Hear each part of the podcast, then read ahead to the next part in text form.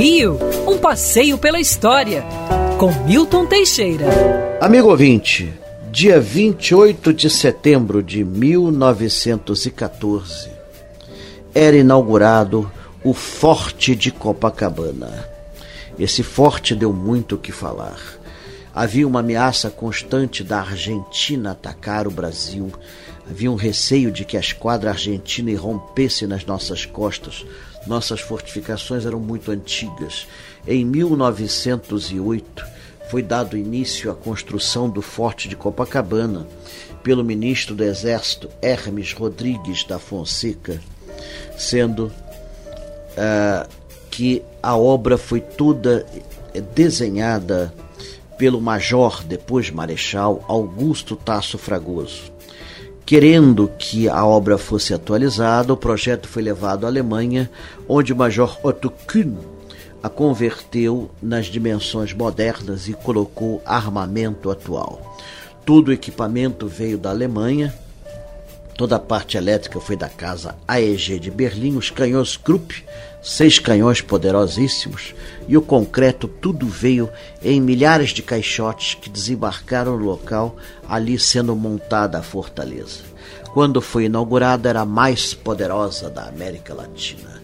Seus dois canhões de 12 polegadas eram imbatíveis. Era capaz de afundar qualquer encouraçado argentino. O forte de Copacabana teve vida agitada participou da Primeira Guerra Mundial sem grandes novidades, participou da revolta do Forte de Copacabana, onde teve plena atuação e heroísmo dos soldados rebelados contra a corrupção do governo. Depois disso, participou da revolta de 1924, da Revolução de 30, onde abrigou os prisioneiros, inclusive o presidente da República, Washington Luiz. E finalmente, em 1955, deu o último tiro no cruzador Tamandaré que fugia com o presidente deposto Carlos Luz. Em 1987 foi desativado e no ano seguinte transformado em Museu Histórico do Exército. É um lindíssimo museu mantido pelo Exército Brasileiro, onde o visitante pode conhecer um pouco da história do Brasil em detalhes, principalmente nos prédios, e um pouco da história militar pela fortaleza que está lá preservada como monumento do passado. Cá entre nós, eu prefiro celebrar no dia 28 de setembro o aniversário da Brigitte Bardot, a atriz que eu conheci e que nasceu em 34 e eu ainda conheci ela inteira. É.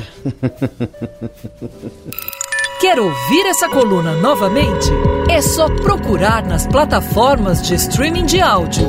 Conheça mais dos podcasts da Band News FM Rio.